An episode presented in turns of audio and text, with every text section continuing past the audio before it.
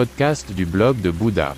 Le bouddhisme au quotidien, la pleine conscience dans la vie de tous les jours. Bonjour et bienvenue sur Bouddha Blog, mon podcast avec des valeurs et avec un contenu plus profond. Votre canal pour les thèmes bouddhistes, la pleine conscience et la méditation.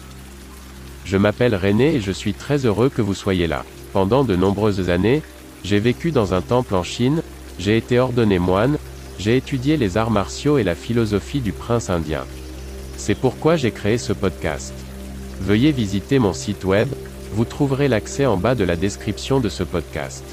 Bonne écoute. Se soigner soi-même. Nous, les humains, sommes de plus en plus bizarres, nous avons de plus en plus de lubies, nous souffrons de dépression, d'illusions, d'angoisse. Les souffrances psychiques de toutes sortes remplissent les salles d'attente des médecins spécialisés, le Dieu en blanc, demi-Dieu au moins, il s'en chargera. Nous n'agissons pas toujours à notre avantage, nous abordons les choses de manière trop rationnelle, nous réfléchissons dans tous les sens, puis nous nous perdons dans des pensées qui n'aboutissent à rien, et qui ne peuvent pas vraiment aboutir. Au lieu d'écouter notre corps, les mêmes réflexions tournent en boucle dans notre tête, ce qui nous rend insatisfaits, pas heureux. Cela peut durer toute votre vie, non, cela ne s'améliore pas avec l'âge, où vous pouvez prendre la responsabilité de votre propre moi, vous occuper enfin de votre moi, tout simplement en commençant à vous auto-guérir, en commençant une autothérapie. Car quelle que soit la qualité de votre médecin, que vous soyez un patient de l'assurance maladie ou un patient privé, un médecin ne peut pas prendre le temps nécessaire pour vous, vous seul pouvez le faire. Voulez-vous entamer un processus qui vous aide à résoudre vos problèmes ou continuez-vous à laisser traîner les choses? Êtes-vous prêt à travailler sur vous-même sans aide extérieure, médecin, thérapeute, pour pouvoir enfin atteindre vos objectifs et mener une vie plus agréable? Avez-vous déjà entendu parler des forces d'auto-guérison? Chaque personne peut se guérir elle-même, le corps et l'esprit. Si vous vous coupez le doigt, la coupure guérit en peu de temps, elle n'est plus visible.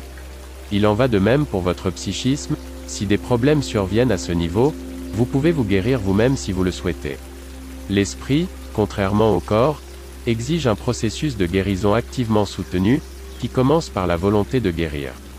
Car c'est par la volonté que nous trouvons ensuite la force de considérer notre existence, et le rôle que nous jouons, avec une honnêteté impitoyable, ce qui est, et doit être, toujours la condition préalable à la guérison. Chaque personne souffre de ses horreurs personnelles, a ses démons particuliers, a peur d'autre chose, aucune personne n'est semblable à une autre. C'est pourquoi il n'existe pas d'application standard pour la guérison, qui s'applique à toutes les personnes, mais qui se déroule justement de manière individuelle.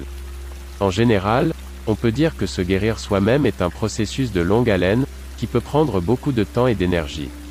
L'autothérapie est toujours liée à l'effort et au travail, et correspond à bien des égards à ce que Bouddha a enseigné à ses disciples. Dans les prochains jours, vous pourrez lire ici d'autres informations sur l'autothérapie. Le chemin est le but. Celui qui est malade ne pourrait pas atteindre ce qu'il peut atteindre s'il est exempt de maladie.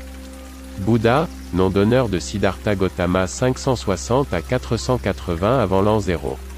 Écoutez le blog de Bouddha. N'hésitez pas à visiter mon site web. À demain.